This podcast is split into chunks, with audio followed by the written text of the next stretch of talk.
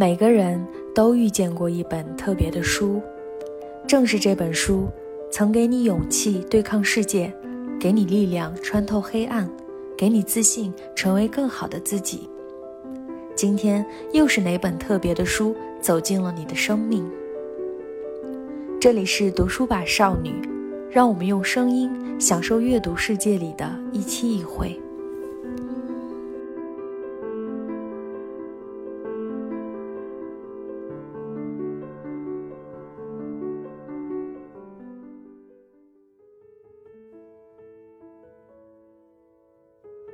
其实我一直都是一个比较自卑的人，然后也是一个很敏感、很，嗯，就是那种自我评价比较偏低的人。你永远在一个鄙视链上面，而我不可能在那个鄙视链的高处。被误解是表达者的宿命，但我想说，被理解也是表达者的幸运。很坦诚的讲了自己的一个成长经验，因为我还是留守儿童什么的，嗯，就是反正成长过程也不是很顺利。我自己有很深很深的小农思想，就可能小时候比较穷吧，觉得你要给自己留好退路，就。也许那是孤勇，是勇敢，但很多时候如果没有退路的话，嗯，也非常危险。你就等于说，那是一个对自己的交代，也是对自己的一个肯定。然后慢慢的就过了那个坎，好像一切就没有那么那么容易，嗯，唤醒你一些过去不好的回忆。不知道你能不能理解，就是在你一个。有一点小成果的那个时间段，其实你会涌上来很多那些心酸的时刻，嗯，在你被肯定的时候，反而你更加容易感到委屈，然后那些委屈全部翻涌上来，所以就哭了，嗯。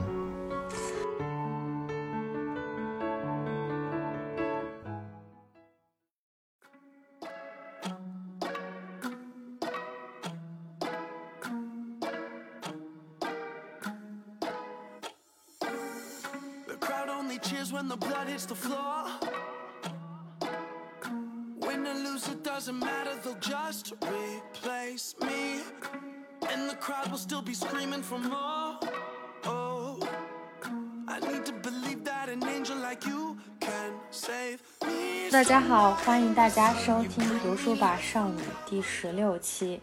这一期很开心，邀请到了我非常喜欢的一位读物博主魏小河。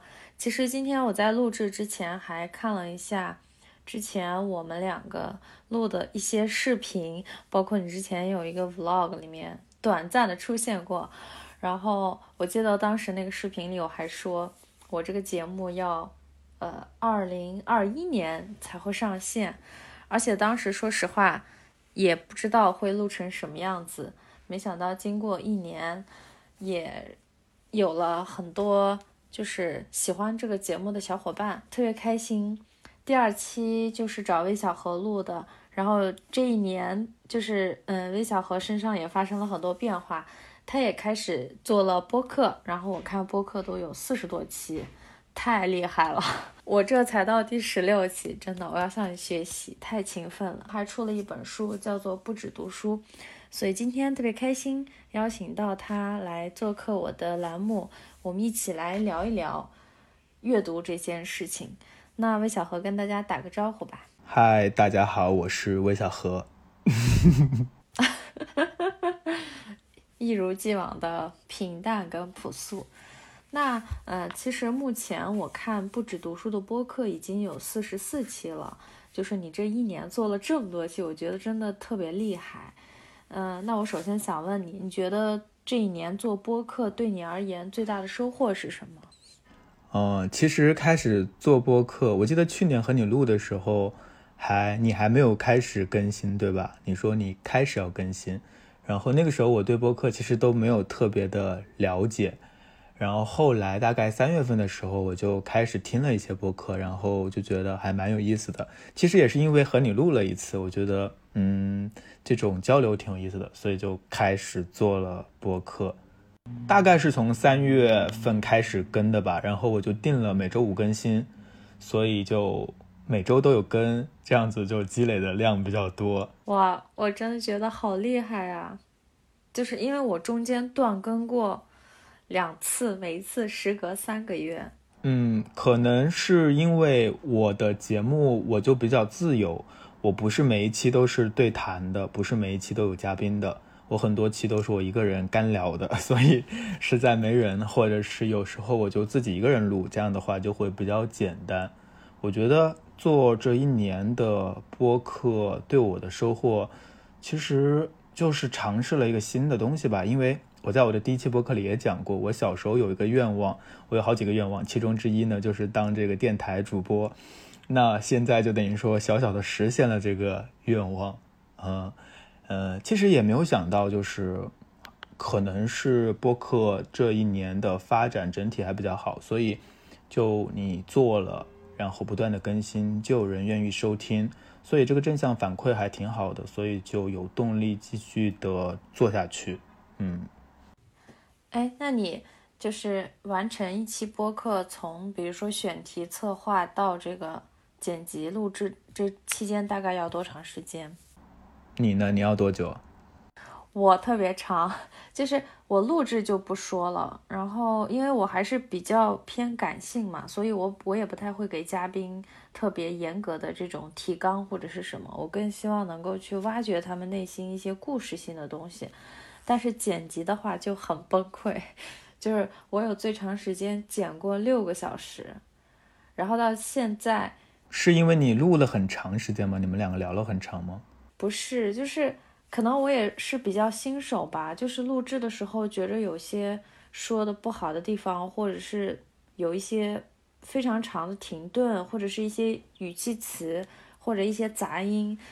然后我现在不过现在好多了，我现在能基本上控制在三个小时到四个小时，但是也还是比较耗心力。嗯，就是你剪辑的时间是吧？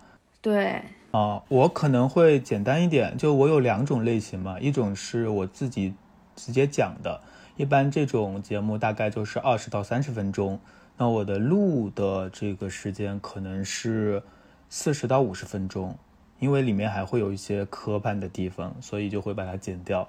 那剪的时候，因为你的本身的素材量就不是很大，所以剪起来也没有太花时间，大概一个多小时就可以剪完。这个是我自己录的。如果是有嘉宾对谈的话，像我之前有线下的和，比如说像这个邓安庆啊，或者是一些书店的主理人线下谈的。其实我觉得线下谈的更好，嗯，剪一点，因 为里面很多东西不用剪，就是因为那个聊天的氛围在那里。但是就是因为它的整个素材时长会比较长，所以有时候剪出来会有一个小时。那我剪的话可能会要两三个小时，对。那你会写逐字稿吗？包括你自己自由的这个录的时候？嗯，如果是和嘉宾对谈的话，一般不会有逐字逐字稿，对，大概就可能会有一个心理的提纲吧，有时候会列出来，嗯，大部分都会列出来，但是聊的时候我也是喜欢发散一点，嗯。嗯，自己剪的话，不是自己聊的话，很多时候是聊一本书，而那本书呢，我可能已经写过书评了，但是不是逐字稿，就是可能是我的那个书评作为作为一个底本。我因为我之前一直也不太了解，就是呃，同样做播客的博主都是怎么去完成一期节目的，从选题到策划到剪辑录制。然后我上周听说一个非常可怕的事情，就是有很多做的很好的、很大的一些。呃，这个播客的博主吧，他们会写逐逐字稿，你知道吗？就是包括跟嘉宾对谈，而且他们会把一些，比如说某个地方该笑场，什么哈哈哈，这些都要写出来。我就觉得，哈，这么可怕的吗？我就觉得大家也太卷了吧！我就觉得天哪，跟他，可是。如果是对谈的话，怎么逐字稿啊？那不就是需要表演了吗？对呀，对呀，就很可怕。但是他们这样子是为了减轻后期剪辑的压力，所以我觉得也也是一种方法吧。所以我就我我就好奇嘛，就问问你，你是不是也这么卷？我没有这么卷，我还是现在还蛮轻的。但是我比较喜欢听那个《商业就是这样》，就他们两个人搭档，就感觉肯定是有稿子的。因为但是他们那个信息密度很高。但是一般的像我们这样的聊天的话，如果有稿子的话，其实会聊得不嗨，你知道吗？对对对对，你说的很对。我觉得可能那种竹子稿适合这种专业性非常强的，因为你要给受众一个价值感特别。密集的一个东西，但是我们这种聊天的话，可能就是聊天的内容还是比较多，就比较像听一两个朋友在说话这样。那你今年对播客有什么想法吗？对你的这个节目？嗯，其实我的节目嘛，不止读书嘛，就可以包容很多。就我现在的节目，我自己 solo 的，我就已经有好几个系列了，一个就是关于。关于一本书的分享嘛，这个是比较日常的。然后呢，我又有一个野生综艺观察家，自己给自己命名的 title，所以我也会聊一些综艺什么的。然后，但是我更想做的，其实还是希望通过播客这一个契机吧，去和更多的人进行沟通这是我的一个期待。其实我最开始开始做播客，也是希望通过声音，然后和更多。可能想认识或者是想要交流，但是又不好意思的这样的一些人，想跟他们进行一些对话，但我还是社恐发作，就是很多时候，嗯，就 还是自己录。但我希望明年能够，应该不算明年了，就是二零二二年能够克服一点，多走出去，然后多聊天，嗯，多认识一些人。期待，哎，你我记得你的那个公众号就是每周不是有周末来信吗？我觉得这个你可以念一念，感觉是很走心的那种。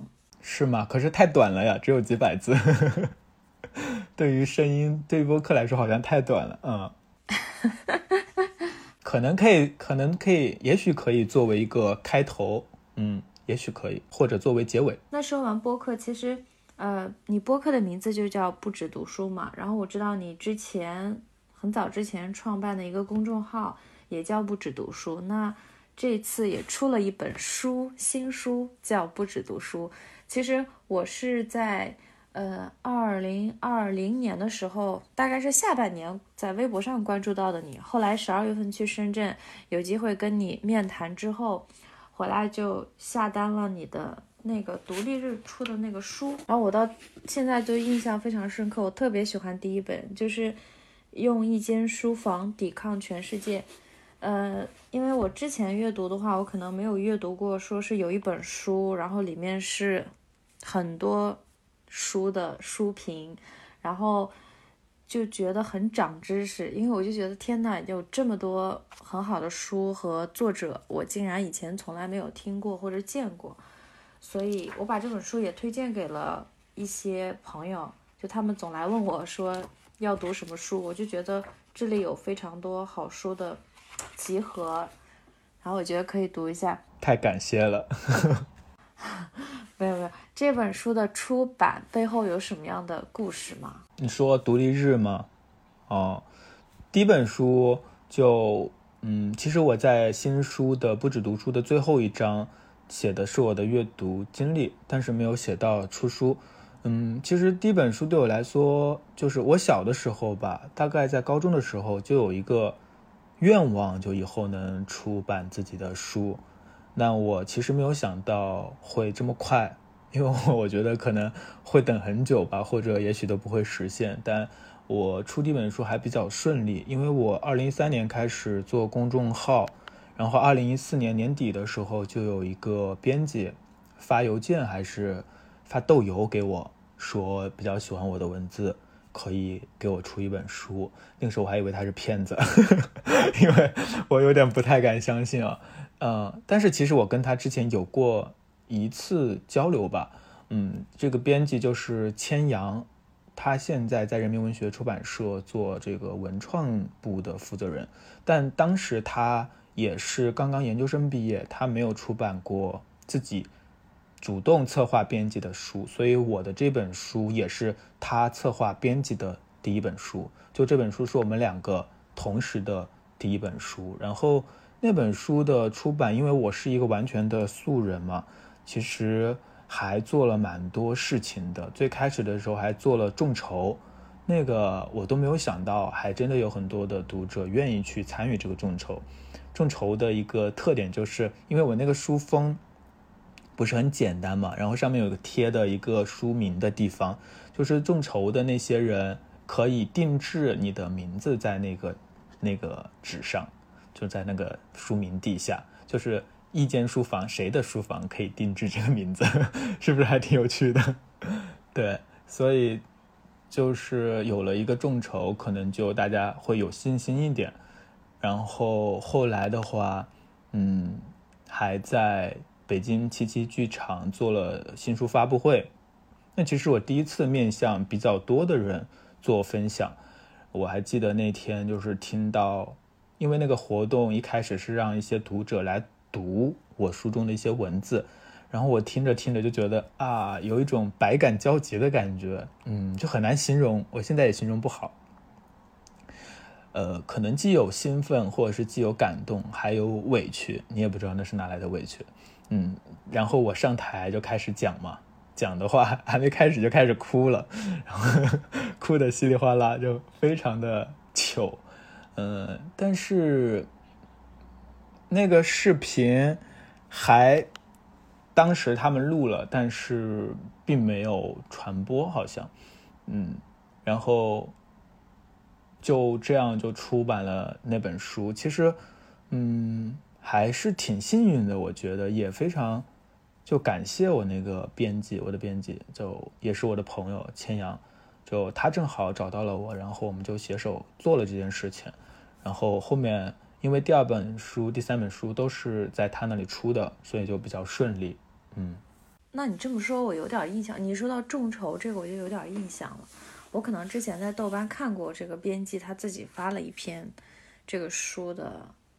很长一个，对他写写过一次这个，对对对，一个回顾吧。我其实更想知道你在台上哭的那一部分，因为就是，呃，我觉得就是，嗯，因为我也比较爱看书嘛，我觉得爱看书的人心底都有一个，我什么时候我能出一本，然后能有一个签售会，然后这种感觉，反正我是 always 幻想这个场景。对，曾经也是幻想，后来就变成了现实，所以就有一种可能觉得，嗯，梦想成真，可能说的有点大了，但确实是你感觉自己被看到、被肯定的那种喜悦。但同时呢，就像我说的，还有一些委屈，你也不知道那些委屈是哪来的，嗯，所以就是好像你听到别人来念你的文字，然后。他们又说了一些他们自己的感受，就好像你真的被别人理解了。而这种东西，其实，在以前，在我的成长经历当中是非常难得，也几乎不可能的。所以，当听到这些声音的时候，嗯，就真的很感动。嗯，确实，声音是有自己的那种能量的。听每一个人他们不同的口音，他们在用他们的语言在念你写的东西。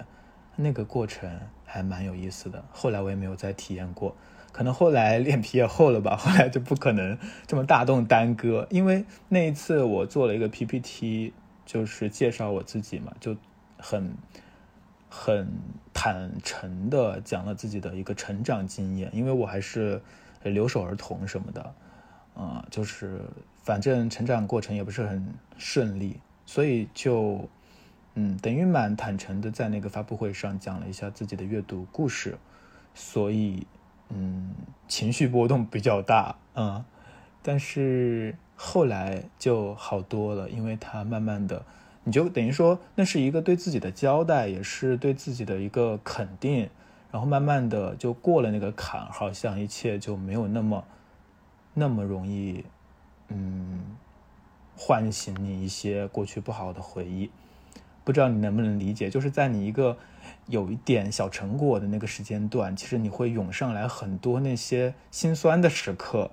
嗯，在你被肯定的时候，反而你更加容易感到委屈，然后那些委屈全部翻涌上来，所以就哭了。嗯，哎，我觉得现在你你说你，其实我觉得不是脸皮厚了，而是可能你现在就是进步就越来越好，成长了，成长成为了一个越来越好的自己，所以是一件值得开心的事情。对，其实我一直都是一个比较自卑的人，然后也是一个很敏感、很，嗯，就是那种自我评价比较偏低的人。所以通过写作，特别是之前的公众号，然后陪伴我一起成长，然后我出了书，他们参与我的众筹，然后给我一些正面的反馈，真的是让我慢慢的看到自己的价值，或者是敢确信自己还有一点价值。这个东西是真的很幸运的一件事情。我其实。正在录一个关于这个新书的视频，里面我就想到一句话，就是不是马东说的吗？啊，被误解是表达者的宿命，但我想说，被理解也是表达者的幸运，就很幸运有很多人能够理解理解我，不管是通过文字、视频还是声音，这种嗯理解是能够让你获得能量的东西，所以。我相信你应该也有同样的这种正面的感受，嗯，这也是我们断的去做内容的一个最基本的动力吧，除了自我表达之外的，嗯。那就是这本书其实是你二零一五年出版的嘛？那距离现在其实过去了差不多五年多，快六年。你觉得这个新书不止读书的出版？还算顺利吗？或者说是你自己的心态上面，跟五年前出书，你觉得有什么样的变化？嗯，这本书的出版不是很顺利，因为我在不止读书那年出版了之后呢，又出了一本偏散文的集子，后来二零一六年、二零一七年又接连出了两本书评集，就那一切都挺顺利的。后来就耽搁了几年，然后。我那个熟悉的编辑，他又不再做书了，他去做文创了，所以出书就，嗯，不知道找谁了，就是，然后我就也没有太在意，也没有去找出版社什么的，嗯，后来，二零一九年不是因为我的公号没了吗？所以我就才比较，嗯，有动力的说想要留一个纪念，想要把曾经的这些文字。然后用不止读书的名字来确定下来，就不只是对我自己的过去是一个纪念吧。我相信对曾经和我一起走过那几年的一些读者也是一个纪念。嗯，然后我就整理了一些我自己还比较满意的书稿，大概稿子在一九年的时候就已经整理出来了。但是，嗯，一开始是给了一家出版社，但是没有没有什么进展，就是一直压在那里。过了一年，然后也不了了之了。最后的话是上海文艺出版社的李伟长先生，他比较笃定的相信我，然后我们沟通了一次电话之后，然后就把这个书稿移到了上海文艺出版社。嗯，但是这个过程也蛮漫长的，因为那个时候是疫情刚刚开始吧，二零二零年初。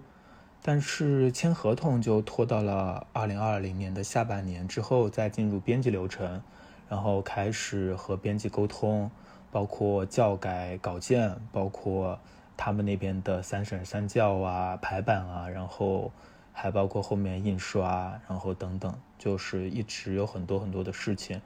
嗯，后面的这些事情其实我参与是比较少的，一直到封面设计阶段。我可能才会给出一些意见，然后到现在的话，嗯，前不久就半个多月前才正式下场入库，才上市，嗯。那你期待他的评价吗？嗯，其实有点忐忑，对，就是还是会很忐忑，因为就是怎么说呢，我一直都知道自己并不是。就特别厉害的那种人，然后呢，但是，嗯，自己就是你永远在一个鄙视，你永远在一个鄙视链上面，而我不可能在那个鄙视链的高处，所以肯定我会听到一些不好的声音，但，呃，我不知道，我觉得已经是我现在目前阶段写的比较好的一些文字了，但我觉得怎么说呢？嗯，只要他不是当面对我说一些不好的评价，我就 OK。对，其实我有一个很犀利的问题，怕你会揍我，就是。嗯，这本书我看完了，我我确实觉得说跟你那个独立日相比，我觉得文字上有很多就是非常的专业，就开始以前可能书评更多的是偏一些感性的感受和一些作者或者是他背景的一些介绍，这本书里的文字就非常专业，会从这个人写这个书什么前半生后半生，或者是这个。他写作的一些结构是什么样的？就是我觉得有更在文学层面上更专业的一些东西。呃，我真觉得写的挺好的。不过呢，我的这个犀利的问题来源于，因为这本书的文章其实在公众号里见过。那你会担心读者 diss 你吗？就是说我已经在这看过，我为什么还要再去买你的书？这个不会吧？因为。这是一个很正常的操作吧，就是以前的时代，像鲁迅啊，像周作人啊，他们在报纸上发表了文章之后，都会把他满意的文章集结成书，就好像是一个很常规的操作。就我不知道为什么会要 diss，因为你也可以不买啊，你还是可以在网上免费看到这些文字。但如果你愿意集中的去阅读的话，或者你愿意。呃，系统的来看的话，那你有一个这样的纸面上的阅读，就是不同的选择吧。其实，嗯，我不，我就我我不太理解为什么会有 diss 的这个层面。没有，我就是刷了一下豆瓣，然后呢，就看到一些，就是就是也了解一下你这看法嘛。但是你一提鲁迅，我觉得，哎，这这一下子 就不一样了。其实你说的也对。就是他是一个写文章的人的一个常规操作，嗯，就可能，嗯，没有特从这个点上倒没有什么特别可以 diss 的，可能你可以 diss 说你这个是公众号写的文章比较垃圾，这个你说就也也许还有一些立足点。对，嗯，另外就是。另外还想说一下，其实这两年，呃，像呃微信阅读啊，或者说是各种各样电子书，非常的非常之多，然后也很提倡，比如说碎片化阅读，你拿着一个手机，其实也可以看完一本书什么的。但是我暂且不讨论这个便捷性还是什么，我自己最近的一个变化就是说，呃，我如果看到一本书，即便它。有电子版，我还是愿意买来一个纸质的书。第一的话，我是觉得，因为我可能确实比较爱书吧，所以我很珍惜作者的这个写作，因为我知道这个出书真的 赚不了什么钱。然后也是想，这个确实是对，想支持一下他，因为一本书可能真的是我们平常真的就是一杯咖啡或者是一顿外卖的钱。那我愿意省下来，就是说支持一下作者。第二个的话，就是说，我觉得，我不知道是不是我老了，就是我觉得书，就是你把书一页一页的翻开，这种感觉跟电子版真的差距太大了。而且我觉得纸质书，你随时可以在书上画，然后你可以翻来翻去，然后你再把这个书摆在书架里，就像你说的，用一间书房抵抗全世界。但如果落实在手机上，它就只变成了你看过的一个列表。就是这种，这种，你有没有这方面的一些感受可以聊一聊？就物质的东西是我们能够传递情感的东西，这个确实是电子的东西除了信息和知识的那一面，呃，所不能够替代的。其实电子书炒了好几年，我相信是在。一零年之后的头几年，电子书要取代纸质书啊，这个说法特别甚嚣尘上，然后很多人参与讨论。但是反而到了这几年，大家已经不太讲这个话题了，因为好像各安其命，就是有一些喜欢看电子书的人就看电子书，但是纸质书好像也没有会被替代的这种趋势，它还可能会存在很长的时间。但我不知道现在更年轻的，比如说零零后啊，他们对于书的感受是怎样的？但由于可能是我们自己从小接触的就是纸本书，嗯，一个阅读习惯，还有一个就是对书的这种物质上的情感还是蛮深的，所以，所以我自己也是比较喜欢看纸质书的，因为就像你说的，我觉得。我觉得它不可替代的。虽然电子书也有很方便的地方，你可以快速的去做一些笔记啊、一些摘录等等，但是我觉得它不可替代的地方是那种对话性。就是你在阅读一本纸质书的时候，你是可以停下来回过去，然后在几页纸之间来回穿梭的。虽然电子书你也可以翻页，但是那种流畅感是纸质书，嗯，比它要好很多的。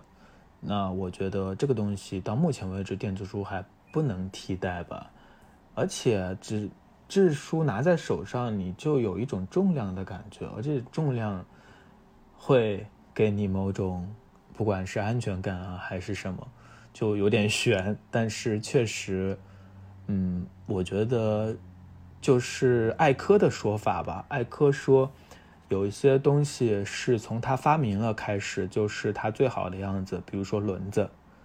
嗯，没有可能再有一个新的样式的轮子了。那么他说，书也是这样的，就是装订成册的。我们现在看到的书，从它发明起来就是它最完美的样子。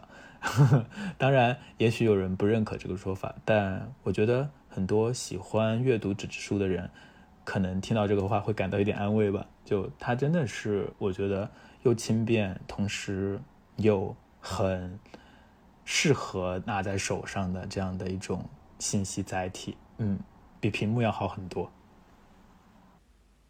对，哎，那 我在这里不要脸的问一句，那我们这期播客上了之后，如果大家对我们这期节目有共鸣，能挑两三个就是留言比较好的朋友，送两本你的书吗？可以啊，可以啊。非常，如果大家喜欢的话，可以的，是吧？好，大家听好了，请大家积极留言，同时不要忘了关注不止读书的这个播客，对，也可以订阅一下。对，你的公众号叫魏巧和刘玉，对，因为我在录这期播客之前看了你的几个视频，也听了你的一些播客，然后包括这本书跟第一本书，就是你给我的感觉，或者说是包括我。一年前见到你，你给我的感觉就是一个非常低调、很冷静、很朴素。然后我在豆瓣上也看到很多人对你文字的评价也是这样子，我觉得这个特别难得，就是好像这么多年你一直是这样。其实，呃，相对于一些非常大的头部的这样的知识类博主来说，你真的太低调了。我之前也，我好像一年前也问过，这样真诚发问过，好像一年之后你也是这样子，是吗？就是，就可能我不知道什么是你所说的高调和低调的区别吧？怎么形容？说白了就是，你商业变现好吗？就是比起那些非常大的头部的。那肯定是很差很差，对我自己内心其实是非常由衷的，真的很佩服你。我觉得这种东西就是看长期，就是你你走得很稳，其实你走得很稳。你想象一下，《独立日》这本书从二零一五年到现在六年，就你一直非常以一个非常稳定的个人的状态，然后以非常稳定的更新的频次、内容，就是让我觉得以后你肯定会。了不得，不得什么？不得好死。不是不是，我说了不得，肯定会很了不起。哎，你这个人，我开玩笑的。我我是嗯，怎么说呢？其实，嗯，我觉得之前其实也有人问过我，就是就早几年啊，早几年在。一五一六年的时候，当那个时候公众号还是风口的时候，也是有投资人接触过我的，但是好像他们对我没有什么兴趣。然后可能我就我可能太个人化了吧，然后太没有那种量产的思维，没有那种嗯公司化的逻辑，就我还是倾向于个人表达多一点。所以，嗯，因为我在那个时候的想法就是，我既然辞了职来做我喜欢的事情，那我肯定是想要保持我的这份自由的。而你去介入一个组织，或者有一个组织来介入你的话，那好像你又回到了你不喜欢的那些事情当中去，嗯，就也许到最后会得不偿失。对，我觉得你说的很重要，就是因为你接触了投资，除了刚刚的这个量产这些之外，很可能你就不在，你就只是一个怎么说目前的人，但是你幕后的，比如说你的很多内容的东西，可能不是由你来操控的。可能你只是一个在台前把这些东西表达出来的人，因为大家去会买你这个人设嘛，所谓的人设或是定位或是标签这些东西，我觉得这点很重要。上一期播客我跟我的朋友聊到说，我说我看了那么多读物博主推荐一些书，就是今年有一点不太接受别人的安利了，因为我会质疑这个博主自己真的看过这本书吗？还是说？你通过网上的一些信息拼凑，拼凑出来一个月的，比如说十二十本书这样的一个介绍，就是你内心在，就是你自己对这些书其实是可能没有读完，或者说是没有一个内心的挑选，只是可能有出于各种各样什么流量的合作，这那的合作。其实我也挺好奇的，因为我以前写公号，我不知道。有这么多人在分享书，还是说以前其实没有？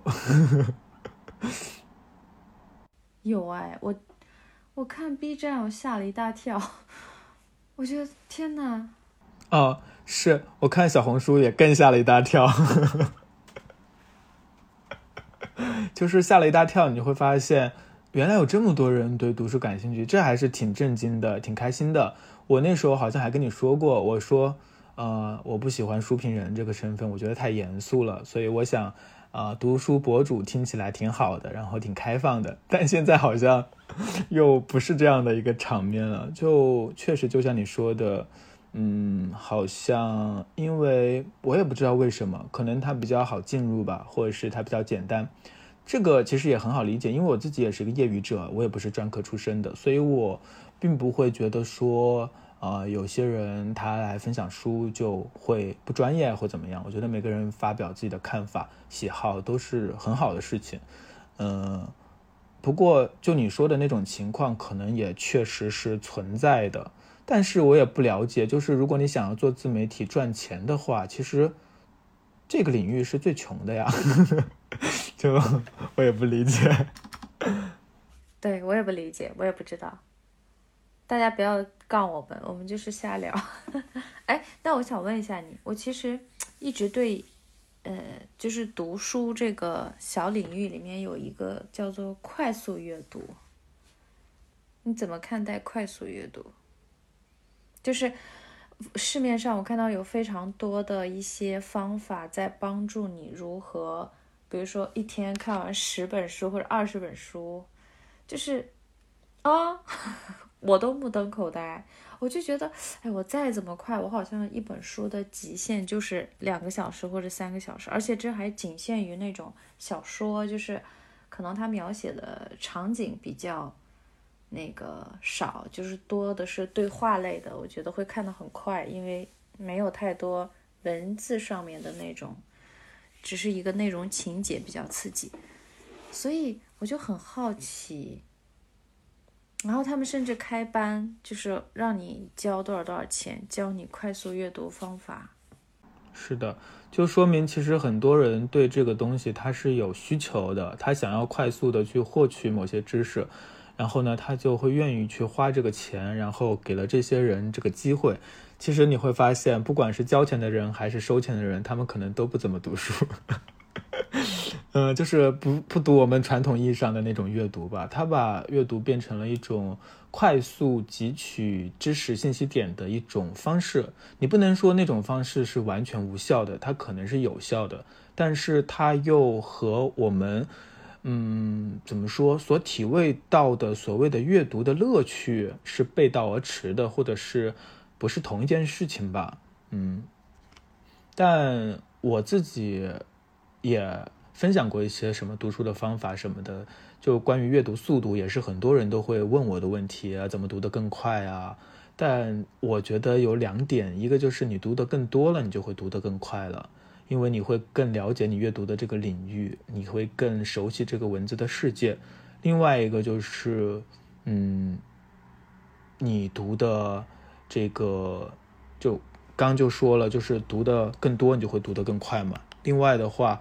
呃，除了是你更了解这个领域之外，另外你也就是更，嗯，熟悉某些套路，因为不管是哪种书都有自己的套路的，小说的套路啊，或者是，呃，某一些那种理论的书籍啊，它也会有自己的套路。可能你熟悉了之后，你的阅读速度就会稍微快一点，但是它不是那种像你说的那么夸张的快，它只是说。你更容易理解这些书了，所以你会更快，而不是说，就是我不知道那种技巧。我其实以前看过这样的书的，比如说通过快速动眼方法，就是只看书的中间部分，快速的溜下来，或者是 Z 字形阅读法等等，有很多。嗯，对对对，这个这个这个怎么理解？你能介绍一下吗？就是看中间这个，我不知道啊。就其实它其实是有科学依据的，就是，嗯，因为我们即使一个字一个字看，其实我们接受到的关键词，啊，也就是那些。但是如果你这样的概览的看的话，可能你抓住那些关键词，你也可以过了。但是我觉得这样的方式适合第一遍的粗览，所谓的简式阅读吧，就是你快速的过一遍可以这么读，然后你觉得你感兴趣的话，你再精读。但是它不太适合那些。真正的具有原创性的，不论是文学作品还是理论作品，可能都不适合。它只适合那些可能那本书本身就很水，所以你要快速去找到重点。很多西方的畅销书那种啊工具类的，可能这种东西确实能够有所帮助吧。嗯，对，比如说如何十天读完一本书，然后精华可能在正中间。没有开玩笑。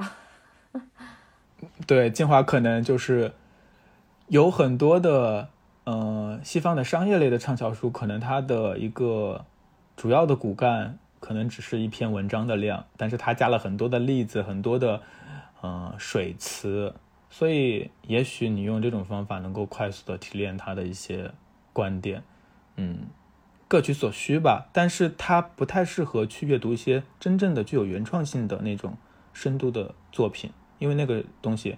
你光靠那种扫描式的关键词的这种录入是没有办法理解它，没有办法进入它的，它是拒绝这种浅阅读的，它必须要你投入进去。嗯，哎，真的，就是我发现西方的很多，其实也不只是西方啊，现在很多青年作家写的所谓的励志类的书也是这样子，就是一个理论分成十个小点，每个小点。一篇文章加很多例子，那你对自己这个读物博主身份认同感强烈吗？因为我你我们之前的播客，你还说自己只是一个读书的人，但事实上这个博主已经成为了你的全职职业。那你全职做这已经有多少年了？嗯，全职的话从一五年开始，就之前最开始的时候，嗯，身份的话大家都会叫书评人啊，这是一个身份吧。但后来才有了所谓的什么某某博主，我不知道，好像是微博上有这个分类吧，叫读物博主。我也不理解读物是什么意思，为什么不是读书博主，而是读物博主？嗯，不太理解。那个时候就我说读书博主听起来挺好的，因为他不像书评人那么严肃，我想轻松一点嘛。所以我觉得这都是外界的一种标签吧。嗯，我觉得都可以，可以叫我书评人，也可以叫我读博主、读书博主，都可以。那你刚刚说你一五年的时候决定去做全职的博主。那你在做全职博主之前，你是有足够的储蓄吗？或者说是你有足够的，比如说信心，就是说你靠这个博主身份可以养活自己？你是当时是有什么样的心理路程吗？让你决定我干脆辞职就做这一件事情？嗯，说起来辞职这件事情很好笑，就我辞职结束的一周之后。我那个公司就倒闭了，就我如果不辞职，我还能拿到赔偿。啊，亏了亏了。其实，嗯，怎么说呢？那个时候辞职也不一定就说完全，嗯，就做全职了。只不过说那个公司本身也就是它为什么会倒闭，就说明它本身也不太行了嘛。那可能就也是一个辞职的原因。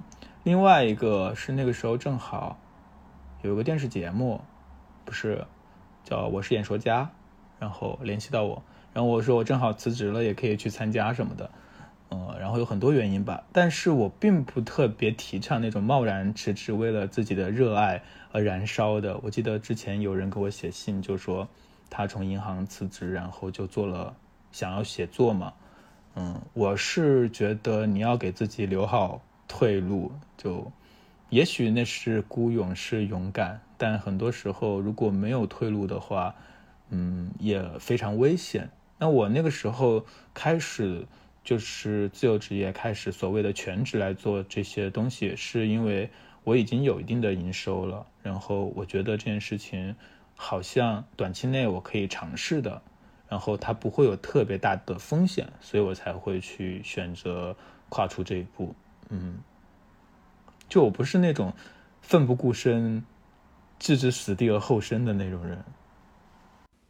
那这里我就要问你了，其实对于这种一直有两种说法，一种说法就是说让你不要那么冲动，就是先想好了，或者说是给自己留点后路再去做；另一种就会告诉你说。你越越给自己留后路，越什么也干不成。有时候就是要奋力一击。那这两种观点或者是人生态度，你个人会更倾向于哪一种？我觉得，我觉得这个东西是和性格很有关系的。就我自己有很深很深的小农思想，就可能小时候比较穷吧。反而是越富的人，或者是他在成长的经验当中没有那种特别贫瘠的经验的那些人，他会更乐于去勇敢的尝试一些什么东西，或者是，嗯，更容易去做出一些看起来风险很大的决定。而那些，呃，有很多的贫瘠的经验，他就很想要攥紧手中的这些东西，而不敢去跨出大的步子。我觉得虽然我在努力克服，但我身上还有非常根深蒂固的小农思想，啊，这是我自己的问题。那所以你的个人经验其实就也融入到了你的性格当中。呃，可能我的性格就不是那种，嗯，就像你说的奋不顾身，然后会去做特别高风险的事情，这不是我的性格能够承受的。所以我觉得也不是某一种人生态度就会适用于所有的人。每个人都是不同的，他可能会有自己最适合的一种方式。就像有些人他是能够抗压的，在教育的过程当中，你去压他、压抑他、批评他，他反而有一种逆反心理，或者能够奋起抗击，然后走向一个更高的地方。但是有些人他是不能，或者心里承受不了太大的压力的，你那样去对待他，反而会把他压垮。这个时候，他可能更需要的是鼓励，是正向的反馈。就每个人可能是不同的，我觉得，嗯，不能一概而论。那你呢？你是哪一种人？我肯定是奋力一击的人，冲动啊，可以可以，很好。冲动型选手，但是，哎，我跟你说，我上周跟我朋友聊天，我们也聊到这个，我我的朋友可能跟你会更像一点，他就跟我说。觉得每次见到我，我都会身上有一些惊喜的变化，但是他就是很长一段时间都是维持同样一个呃状态，但是哐的一下会有一个成就出来，又沉寂一段时间，哐的一下就有个成就出来。我可能就是一直像心电图一样那种 大起大落、大起大落那种。然后他就跟我说，他说他就是这样一个人，就是他看到一个机会，他就会去只紧紧抓住，直到这个机会落地实现为止。他不会去主动寻找机会，他会等着，只要有一个机会下来，他就只只抓住那一个，其他的他都不看了。所以，其实我聊到最后，我发现，像你，你现在觉得说你想要就是更有冒险精神，那对我来说的话，我可能就是要需要再踏实一点。就是可能需要互补，所以就人生很神奇，就是可能是每个人都会对每个人都会对自己不满意，但实际上你已经是你最好的样子了，你不可能让你变成另外一个人。对，每个人都会有弱点，但也会有他的优势吧。那说回你的这个博主身份，就是我其实很好奇，你一周的时间是怎么安排的？因为现在你。你除了要写公众号上的，然后你是不是还有一些约稿啊什么的？然后没有约稿，我基本没有，是吧？我看你又发很多电影的影评，还有一些综艺的，还有一些剧，那些剧一一下就是好多集，然后你还要录播客，我就觉得天呐，就是因为怎么说，以前我会觉得这些事情好像一周下来也没有那么难完成，直到我自己现在开始。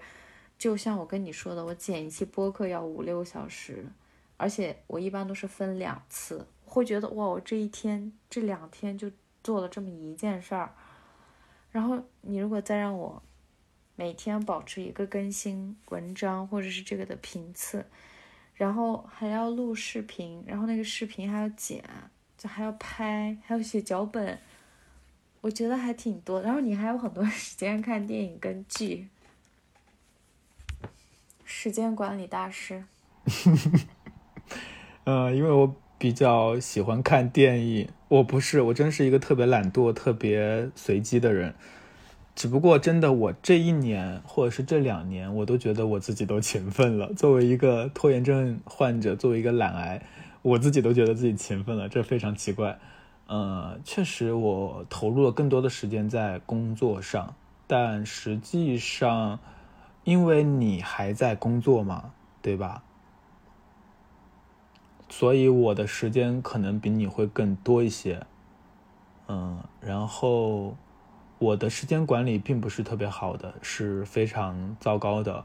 我好像之前就跟你说过，我每天花非常多的时间在睡觉，然后我也不是一个 有特别清晰的规划的人，嗯，但是好像如果我不做事，我心慌。嗯，然后像播客这块的话比较容易一点，因为我给自己选了一个 easy 的难度，就是我进可攻退可守，我可以去找人聊，我也可以自己聊。那自己聊的话，我就可以简单一点，就是让自己可以调控这个节奏，这使我轻松一点。我可能每天每一周只要花呃比较少的精力就可以完成这个工作了。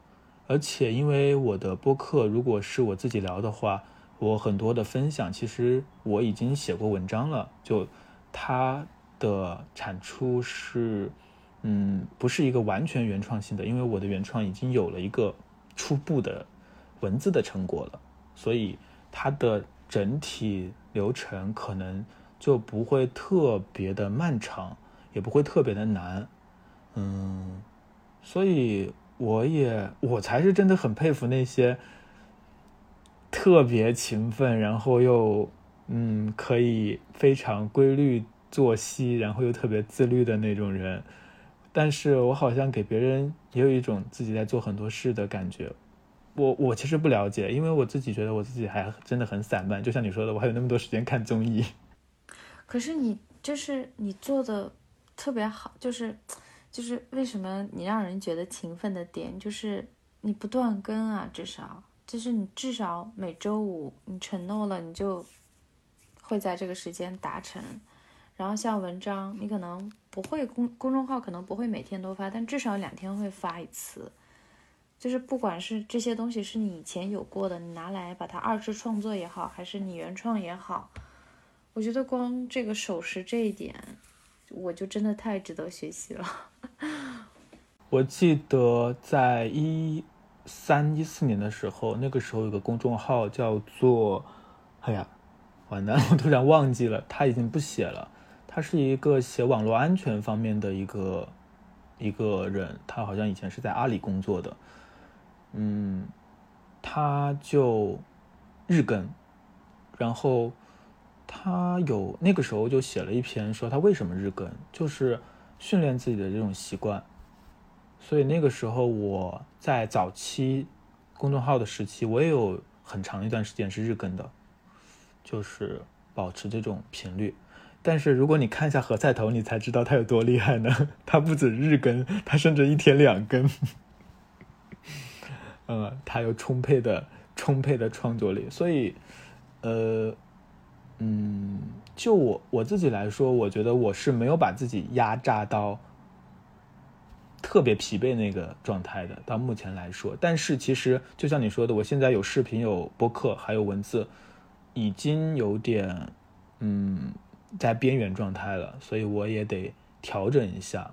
嗯嗯，你前面提到一个词很好玩，就是正正反馈。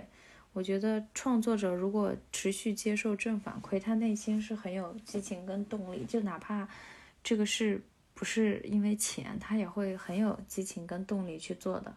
你会有这种停滞的时候吗？我记得我在一六年的时候，我有很长一段时间不敢看评论。就很少看或者不看，就因为很害怕里面有一两条是骂你的。嗯，那个就有一段时间吧，特别是一六一七年的时候，我有很长的一段时间是特别焦虑，然后心理状态也特别不好。虽然那个时候整体的，就是外界看起来还可以，但是我自己内心状态并不是很好。嗯，就有可能像你说的，一方面是你已经得到了那种正反馈的激励，也出版了书了，然后好像你在网上，你们能够去哪里呢？然后另外一方面，你也发现有越来越多的，或者是有那些嗯比较刺耳的，可能是人身攻击的这样的声音。不管你是哪一种博主，你可能都会收到这样的声音。只要你慢慢的被人知道了之后。那个一开始我是很难消化的，即使到现在我其实也很难消化的。就是我被别人骂了一句之后，其实我知道他说的很没有道理，我还是会情绪上很难过。嗯，就没有办法像何在头老师那么厉害，他们真的心脏非常强悍。呃，我我是尽量不和他们正面冲突了。现在我也学乖了这一点。嗯，那这种，但是偶尔有时候。你会收到一些人写的长段一点的话，嗯，他说到你对他的一点小小的影响，心里还是会非常的温暖，然后感觉到了一种被点亮了一下的那种感觉，还是有的。对，所以有的时候，哎，就是这种听众的这个走心的评论留言，真的对博主的这个激励是。就是超过这个数据层面的部分和金钱层面的部分的。其实就是在现在的话，很多人他不会把一个账号当做一个具体的人，也是因为确实有很多账号它不是一个具体的人，它是一个机构、一个组织，所以有时候个人博主他所承受的情感压力是比较大的。因为他不是一个为了商业行为而去做这件事情，他是投入自己全身心的情感和能量去做一件事情，所以这个时候这种嗯情感的连接啊，这种正面的反馈就特别的有帮助，嗯，但是好像我觉得嗯这是一方面吧，然后另外一方面就是还是自己的一个喜爱，自己的一个表达欲。如果你这个东西有了，然后再有正反馈，这就很好了。如果再有金钱上的激励的话，那就更好了。三喜临门，我现在就是一个穷困潦倒的读物博读物博主。嗯，都很都很穷，是吧？是吗？那嗯，你觉得自己做读物博主这两年难吗？因为我最近开始收到一些私信，就是说也有一些人想做，就是喜欢看书，也想尝试做这一类的博主。然后，那你有什么建议或者想法，或者是什么想要分享？嗯，就如果你是一个个人的状态的话，或者说你有一些自我要求的话，嗯，你可能就不会那么容易。我觉得。其实我之前有做过一个视频，关于做自媒体的一个职业的分享。嗯，其实我觉得，嗯，最重要的就是，如果你自己喜欢、感兴趣，想要分享的话，是非常好的。因为分享其实是更好的去学习的一个方式。嗯，但是如果你要想把它当成一份职业的话，它可能就要面临很多更现实的问题。你是否能够通过？这个事情获得正向的收益，不只是我们刚刚说的正面的反馈，而是能够养活你自己的收益，这是一个你可以把它作为职业的，呃，一个未来的前景。如果没有的话，那你把它当做一个业余的爱好也是很好的。但，嗯，如果没有这种前景的话，就我不太建议就贸然的去做这种全职的博主。另外呢，就像我刚刚提到的，其实做自媒体。嗯，第一，你要有自己的想法，有自己独特的内容；第二，你要有稳定的更新的能量；第三，也是很重要的一点，你要有比较强大的抗击负面情绪的能力，或者你至少要有能力来调节这些。只要你做的稍微被别人知道了，这种负面情绪会很快向你涌来的，你要去接过这一番洗礼。嗯，我记得之前有一个公众号，它还蛮大的，后面就不更新了，就是因为他接受不了，接受不了有人会，嗯，diss 他或怎样。这三点，我觉得如果你都能做到，并且能够通过这个事情而有一个正向的收益的话，就可以继续的做下去。但是所谓的读物博主的话，它本身在自媒体这个大盘子里是很小众的一块，也是，嗯。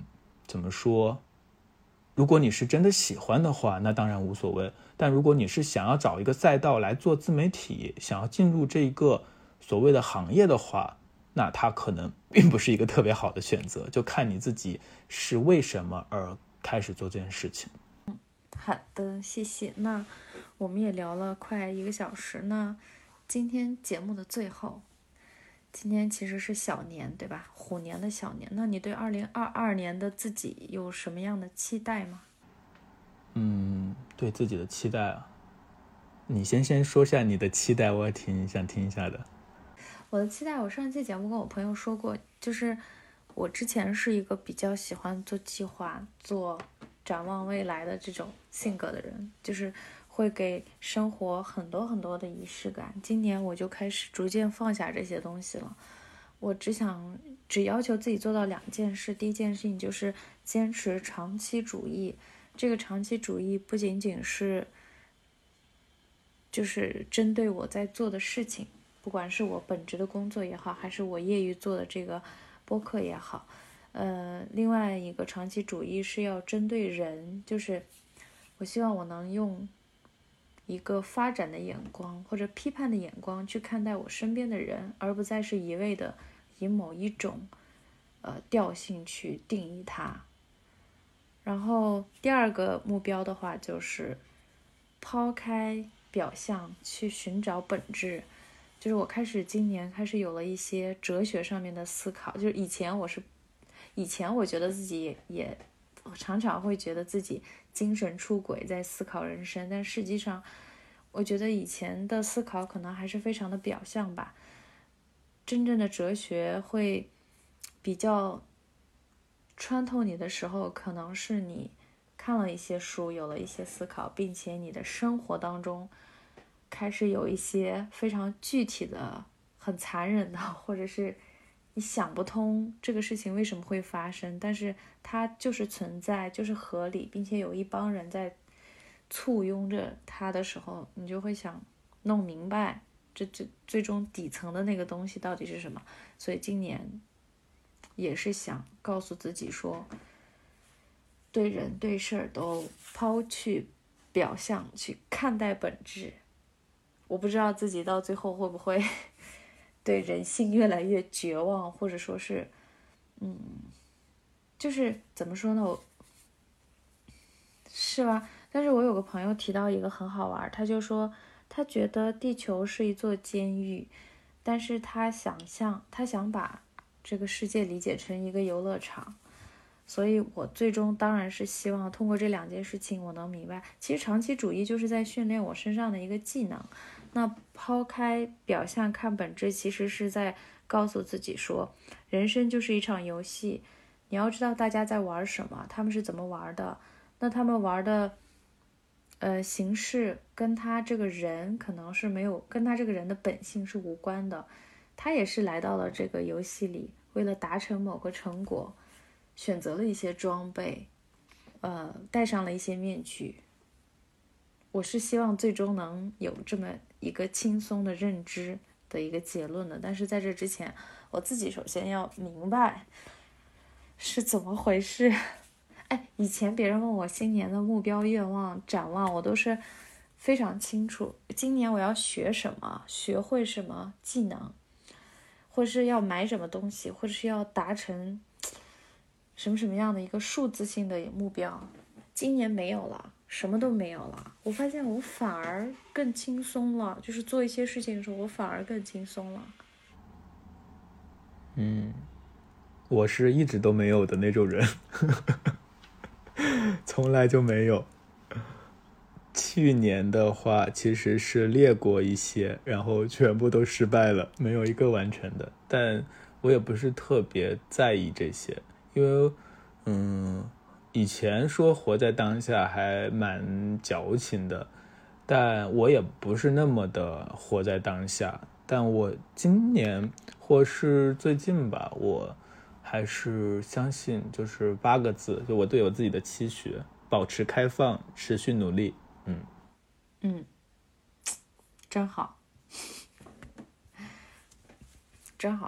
我觉得，我觉得确实。当然，当然，我觉得也有一些人，他定很多目标，他能完成，真的，我觉得也很厉害。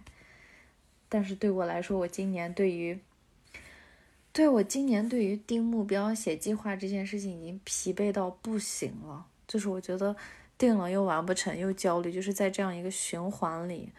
那我建议，如果有听众跟我一样的话，就总是失败，或者是总是达不成的话，真的别逼自己了，先放一放。